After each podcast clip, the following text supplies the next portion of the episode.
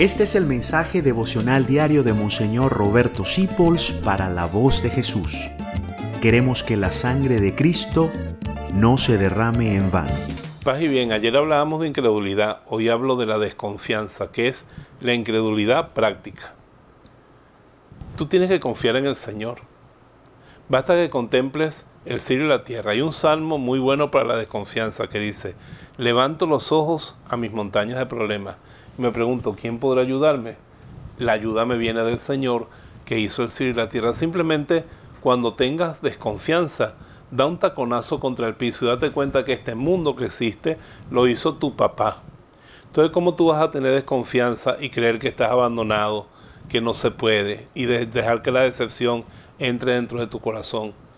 Repite esta frase, Jesús en ti confío. Padre, en ti confío y atrévete a todo porque yo te lo aseguro, Dios está contigo. Atrévete a todo lo que sea bueno. Dios te bendiga siempre, paz y bien. Gracias por dejarnos acompañarte.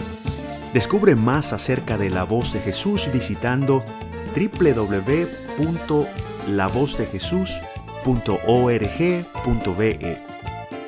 Dios te bendiga rica y abundantemente.